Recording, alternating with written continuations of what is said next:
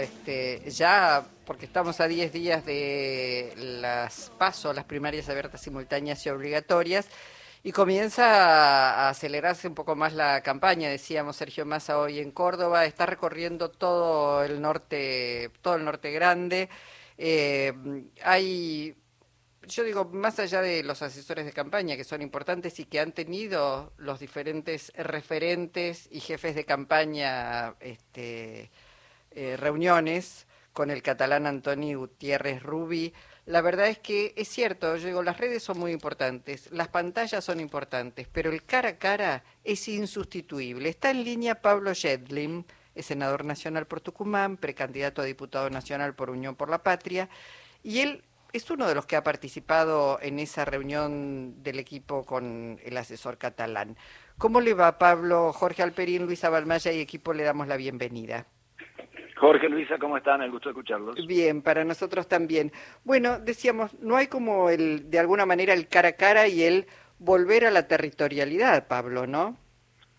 Sí, coincido con vos. O sea, uno puede, puede hacer mucho en redes, puede escuchar mucho en los medios de comunicación, pero la presencia física del candidato, como la que tuvimos la oportunidad de tener en Tucumán, en un acto masivo con 60.000 personas, tiene, tiene por supuesto, por lo menos para en el norte argentino, sigue teniendo eh, una importancia eh, fundamental para los votantes, ¿no? Conocerlo, poder hablar con él, poder escucharlo en forma directa, eh, también transmite de una manera que es muy difícil de sustituir a, a partir de los medios, ¿no?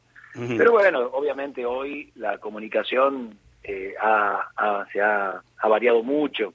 Te diría que desde Obama para acá las redes sociales forman parte hoy de las campañas electorales y hay, hay una tarea permanente a través de redes sociales de todos, ¿no? De, todos los partidos y me parece que es un terreno que tampoco uno puede descuidar, ¿no? Lo mismo, por supuesto, que los medios tradicionales de comunicación, como la radio, la televisión.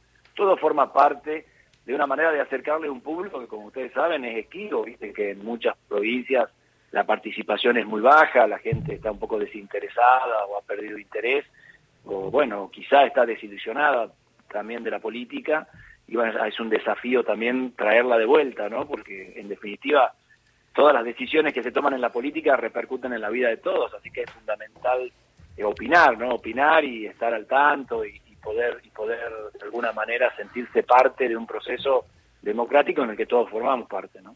Chedlin, eh, en, en 2015, en la derrota del peronismo, se planteó ya en ese momento que había habido un déficit de militancia por la figura de Scioli, y en el 2019, después del impacto favorable de las PASO este, para el Frente de Todos, eh, se dijo que eh, un poco se confió eh, el, peronismo después de ese triunfo impactante y eso ayudó a Macri a que se recuperara, que recuperara votos, ¿no?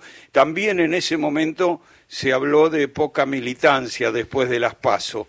Este, estos dos, eh, estas dos experiencias han jugado para ahora plantearse esta necesidad de más militancia. Para mí es fundamental trabajar en una militancia que genere, como, te, como decía primero, que haya la mayor participación posible. Y bueno, en esa elección que mencionás, digamos, en la que Macri termina ganando, digamos, después de una paso muy contundente, definen claramente que aún en la paso no se define la elección, ¿no? Y que de la paso, si bien la paso es el primer tiempo, como dice nuestro candidato Sergio Massa, es un primer tiempo que hay que ganar y que ganar bien, eh, no es menos cierto que de, la paso a la general hay que seguir trabajando fuertemente porque en definitiva las elecciones se definen después. Y, yo creo que en ese en ese caso el macrismo en ese momento hizo un fuerte esfuerzo en esos momentos mientras nos endeudaba en 47 mil millones de dólares con el Fondo Monetario también digamos todo pero digamos ese esfuerzo se hizo y bueno recuperó bastante digamos no pero pero pero bueno me parece me parece que que, que, que, esto, estos tiempos digamos son son fundamentales. Mm, sí son fundamentales y sobre todo salir eh, me parece a explicar y a confrontar que se trata de dos modelos bien opuestos porque la verdad es que uno no se cansa de escuchar a los asesores de Juntos por el Cambio y a los propios precandidatos de Juntos por el Cambio a decir que si llegan van a cortar derechos. De de, hecho, este, Dante Sica eh, en la jornada de ayer ha señalado, bueno, que tuvo una amplia repercusión, sobre todo en el mundo laboral, cortar las paritarias, ¿no? Directamente eh, suspender las paritarias. Esto es una locura, ¿no? Bueno, eh, este, estos son los dos modelos que se vienen, porque muchas veces nos dicen cómo, cómo podemos hacer, digamos, campaña en la situación económica que hoy tiene la Argentina. La Argentina llega a esta situación económica porque enfrenta la pandemia endeudado como estábamos, sin posibilidad de crédito, con la necesidad de sostener la actividad económica cerrada por la pandemia, y llegamos a una situación compleja. Ahora, la Argentina va a mejorar.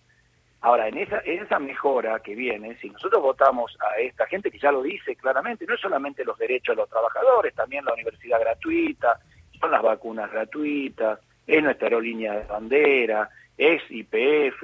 O sea, hay una serie de cosas que para los argentinos, por lo menos, y en el interior de la Argentina más que nada, entendemos claramente que en eso eh, que no podemos volver hacia atrás. Nosotros no podemos volver hacia atrás a lo que ya hemos vivido durante el gobierno de Mauricio Macri, en donde con estas mismas recetas, porque son las mismas, apertura del cepo, liberación de las importaciones, liberación de las ganancias de las empresas, sin sin control, aumento del ingreso de las importaciones con previa de trabajo argentino. Todas estas cosas que ya las vivimos, la Argentina, me parece que en el modelo de país que tenemos todos metido en nuestro ADN, me parece inclusive muchos de los que votan a la oposición lo tienen también, pero por ahí, me parece que por ahí hay que despertarlos en esta, en esta idea, eh, el, el modelo de país que pretendemos como país es un país mucho mejor o mucho más a lo argentino en un presidente como podría ser Sergio Massa, con firmeza, con determinación, con capacidad técnica, pero que sostengan esta, estos derechos que para nosotros son, son parte de la argentinidad y que por supuesto nos diferencian de muchos de los países de Latinoamérica, pero que nos hacen diferentes también en la forma de ser, en nuestra capacidad de relacionarnos con el mundo. ¿no? sigue dentro del Frente de Todos muy vivo el debate acerca de si una buena votación que tenga Juan Grabois este, es buena porque contiene sectores o es mala porque debilita al otro precandidato a masa. Eh, ¿Usted qué lectura hace de eso? Ah, yo, creo que, la verdad, mi opinión es que Sergio Massa va a tener una muy buena elección en estas primarias y Grabois va a ser una elección importante para eh, a nivel nacional, pero no no creo que modifique, digamos, eh, de ninguna manera la contundencia del resultado que va a obtener Sergio Massa. La verdad que es un Grabois es más bien un fenómeno, eh, por decir así, capitalino acá de, la ciudad de Buenos Aires y con, poca repercusión en el interior de la Argentina. Me parece que en ese sentido el peronismo que viene, que va a acompañar fuertemente a Sergio Massa, eso lo, va a dejar plasmado en la, en la Mm. Eh, senador, una más, eh, porque decíamos, bueno, el gobierno está haciendo enormes eh, esfuerzos por acompañar a los sectores, digamos, que no tienen trabajo registrado, a los sectores más postergados, pero al mismo tiempo hay una mirada puesta sobre la clase media que siempre siente que es la que de alguna manera tributa y, digamos, colabora muchísimo en que el Estado pueda seguir funcionando a través de, de sus impuestos. La medida de hoy del impuesto a las ganancias apunta a llevar cierto, cierto grado de alivio, ¿no? Y, en última instancia también a un compromiso que había asumido Massa en su comienzo, aun cuando no estaba dentro de este, Frente de Todos y de Unión por la Patria. Recuerdo que esa era una medida este, muy discutida en su momento durante el gobierno de Cristina Fernández de Kirchner.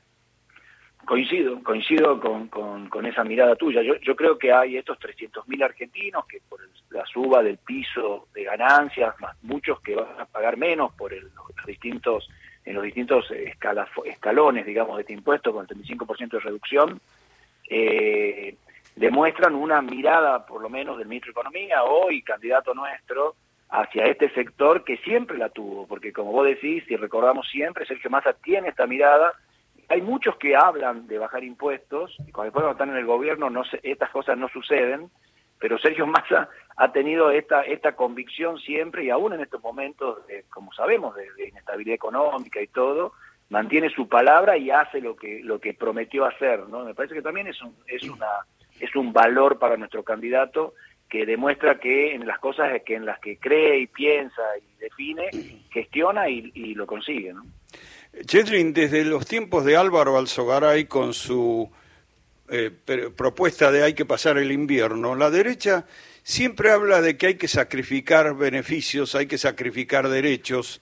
Este, ¿por qué sigue vigente como, y, en este caso lo usan hasta en una campaña electoral donde se supone que tienen que seducir a los votantes? ¿Por qué cree que insisten con eso?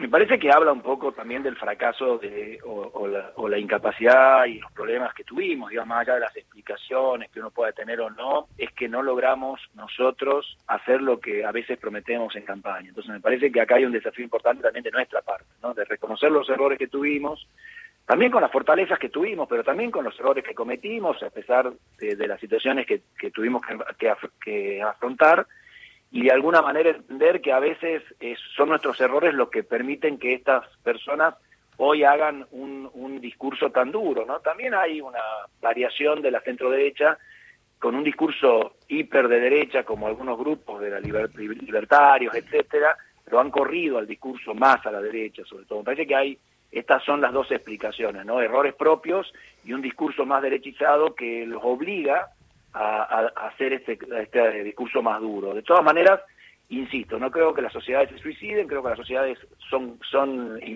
al momento de votar, y por eso es que creo que a pesar de la coyuntura y a pesar de la, de la inflación y todo lo que estamos viviendo, la Argentina tiene por delante un futuro muy, mucho mejor el año que viene por varios motivos que tienen que ver con el gasoducto, la exportación de gas licuado, el litio, el cambio climático, el, clima que vamos a tener el año que viene, una serie de circunstancias, se le haber arreglado con el Fondo Monetario, eh, y me parece que sobre esa Argentina que va a estar mejor, necesitamos un presidente que entienda el país, que conozca el interior, que tenga la firmeza y la, y la capacidad para hacerlo, y me parece que en este sentido la gente lo va a terminar acompañando, ¿no? que tenga también capacidad de, de gobernanza, ¿no? de, poder de rectoría y poder llevar adelante este país, que como todos sabemos es un país muy complicado, y uno a veces escucha propuestas que son bastante insensatas, ¿no? Como este de que no haya paritaria o, que no haya las universidades no sean más gratuitas.